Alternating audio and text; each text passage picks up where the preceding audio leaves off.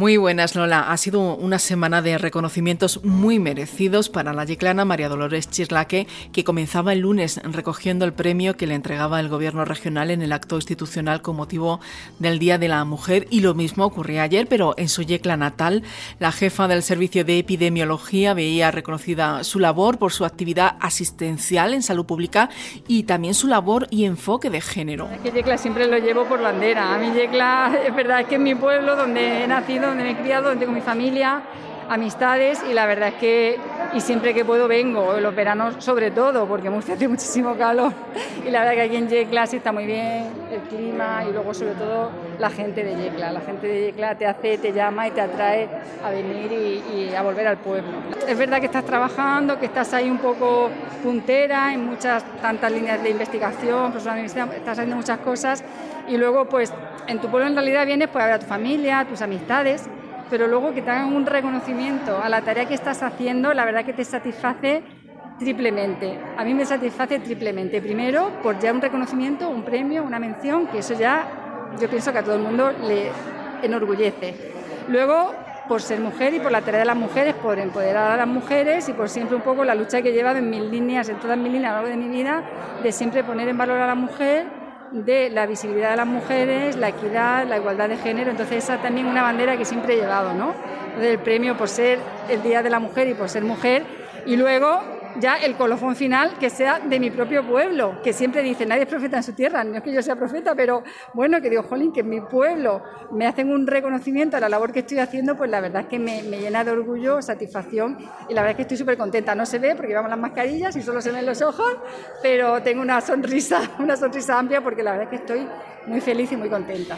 María Dolores Chirla, que está al frente del Servicio de Epidemiología, que en el último año ha pasado de 30 personas en plantilla a 500. Nosotros en el servicio éramos unas 30 personas y nosotros estudiamos distintos, tenemos distintas secciones, tenemos registro de cáncer, que por eso tenemos muchos proyectos de cáncer, y tenemos registro de mortalidad, mm, renales, de pacientes eh, y tenemos también la vigilancia epidemiológica, que era otra sección, tenemos estudios epidemiológicos, tenemos observatorio de drogas, hay distintas secciones, pero vigilancia epidemiológica, que era una de las secciones, prácticamente se lo ha llevado casi todo, el 99% del trabajo que hacemos ahora ya estamos empezando a liberar un poquito, pero nos hemos tenido todo que reconvertir o mm, meternos profundamente en la vigilancia epidemiológica por el tema del COVID, que ya sabéis que tenemos una declaración obligatoria, hemos tenido ébola, hemos tenido sida, meningitis, hemos tenido gripe, etcétera, etcétera, pero ahora era la pandemia del, COVID. Y claro, necesitábamos rastreadores, sobre todo en la segunda ola pandémica, porque la primera sabéis que rastreo no se hizo, porque no, no dio tiempo a nada, fue todo muy rápido, pero para la segunda ola sí que era muy importante la prevención. ¿Por qué? Porque vosotros fijaros, la pandemia ahora mismo, yo siempre he dicho que tiene como tres formas de atacarla desde las instituciones de salud sanitaria, otra cosa es la población, por supuesto, pero una es la prevención, que siempre hablábamos de la prevención, y es si hay un contagio, una persona contagiada, que esa persona no contagia más, que es disminuir la transmisión, eliminarla para que no se transmita el virus. Y esa sabemos que es eficaz al 100% si se hace de forma correcta. La segunda es vacuna, inmunidad, inmunizarte que de forma que si te llega el virus no coja la infección. Y la tercera es que haya un tratamiento eficaz para que un tratamiento contra el virus. El tratamiento es sintomático, hay, se ha avanzado muchísimo en el tratamiento, pero todavía sabéis que los tratamientos muchas veces no son eficaces al 100%. Entonces, de las tres, como si dijéramos, armas terapéuticas que tenemos para combatir la pandemia, ahora mismo la prevención primaria, lo que es el estudio de contacto, lo que es el rastreo, es una herramienta fundamental y básica, porque no es que vayamos a curar a pacientes enfermos, es que vamos a evitar que esas personas enfermen. Y si no enferman, no van a ingresar, no van a ir a la UCI, no se van a complicar. Y qué difícil porque también se han tenido que tomar decisiones muy duras eh, precisamente para preservar la salud pública. Claro. Y en esos momentos imagino que también habrá sido duro. Claro, y luego también es muy duro porque luego cuánto vale una vida. Tú sabes, en función de las tasas, por ejemplo en enero, cuando tuvimos la tercera ola pandémica, sabíamos cuántas de, de todos los casos positivos que había en cada día, sabemos el porcentaje de personas que ingresan sabemos de las que ingresan, sabemos el porcentaje de las personas que van a la UCI y de las que van a la UCI sabemos el porcentaje de personas que fallecen. Normalmente se diagnostica, ingresan a la semana, a los 14 a dos semanas más o menos van a la UCI y después fallecen. Entonces, claro, cuando veía los casos cada día decía 2.000 casos, madre mía, ya sabías que iban a fallecer X personas y es que es muy duro. Entonces, había que frenar ese aumento, esa tercera ola como fuera. Entonces sí que hubo que sacrificar, como sabéis, muchos sectores sociales, económicos de mucho tipo, pero es que eran personas que sabíamos que iban a fallecer seguro y si seguía aumentando iban a ser más. Entonces eso, eso ahí sí que no se puede asumir. O sea, mm, porque nos ha tocado muy directamente, yo creo que ya casi todo el mundo tenemos un familiar muy cercano, tenemos familiares muy, muy, muy cercanos que han estado a punto de ingresar en la UCI y pensando que se iban a morir, y, son personas, y ahí la, la vida de las personas es al final lo que el mensaje que se da eso, que no es salvar semanas, salvar vidas y que lo que queremos es salvar vidas de la, de la, forma más idónea, de la forma más idónea posible. Entonces, cuando ya se traduce unas tasas tan tan elevadas y sabemos que van a haber tantos fallecidos como han habido en febrero, pues ya ahí mm, tienes que mirar más poner medidas, como si dijéramos, más drásticas, que además medidas que sabes que van a ser eficaces y que van a funcionar, porque está aprobado no solo aquí, sino en otros sitios,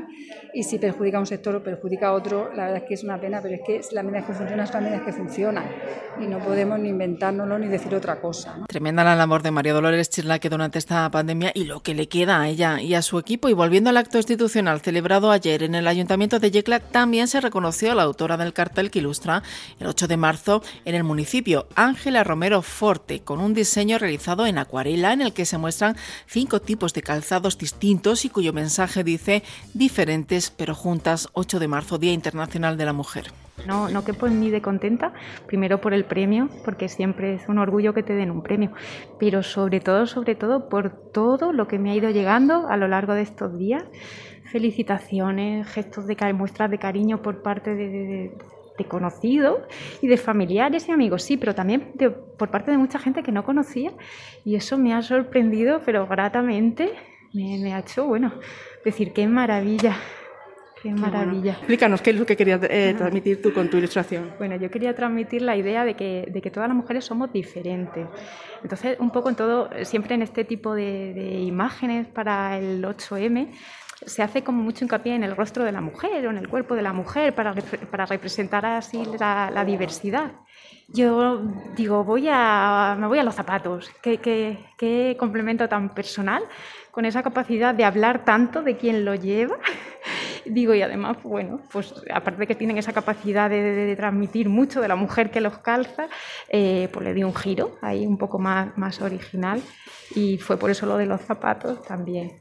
Y, mi idea con la, con la, imagen, aparte de esa diversidad que quería representar, eh, me apetecía hablar del entendimiento.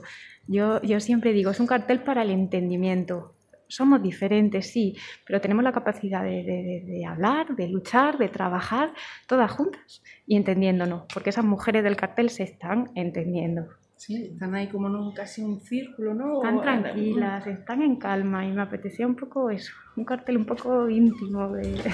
Ángela Romero Fortes, licenciada en Bellas Artes y profesora del Instituto José Luis Castillo Puche de Yecla, ha sido galardonada en varios premios nacionales de pintura y pintura rápida y en varios concursos de carteles y como docente procura trabajar la igualdad de género con su alumnado. Hay que trabajarlo que hoy en día todo el tema de redes sociales, la juventud tan vulnerable, hay ves cosas que, que cuidado, que, que, sí que hay que estar siempre ahí un poco... Sí, porque pensamos que por ser eh, más jóvenes eh, tienen otra mentalidad, sin embargo... Eh, casi que no. Mm. Te das cuenta de que hay que recordar siempre, cuidado, cuidado.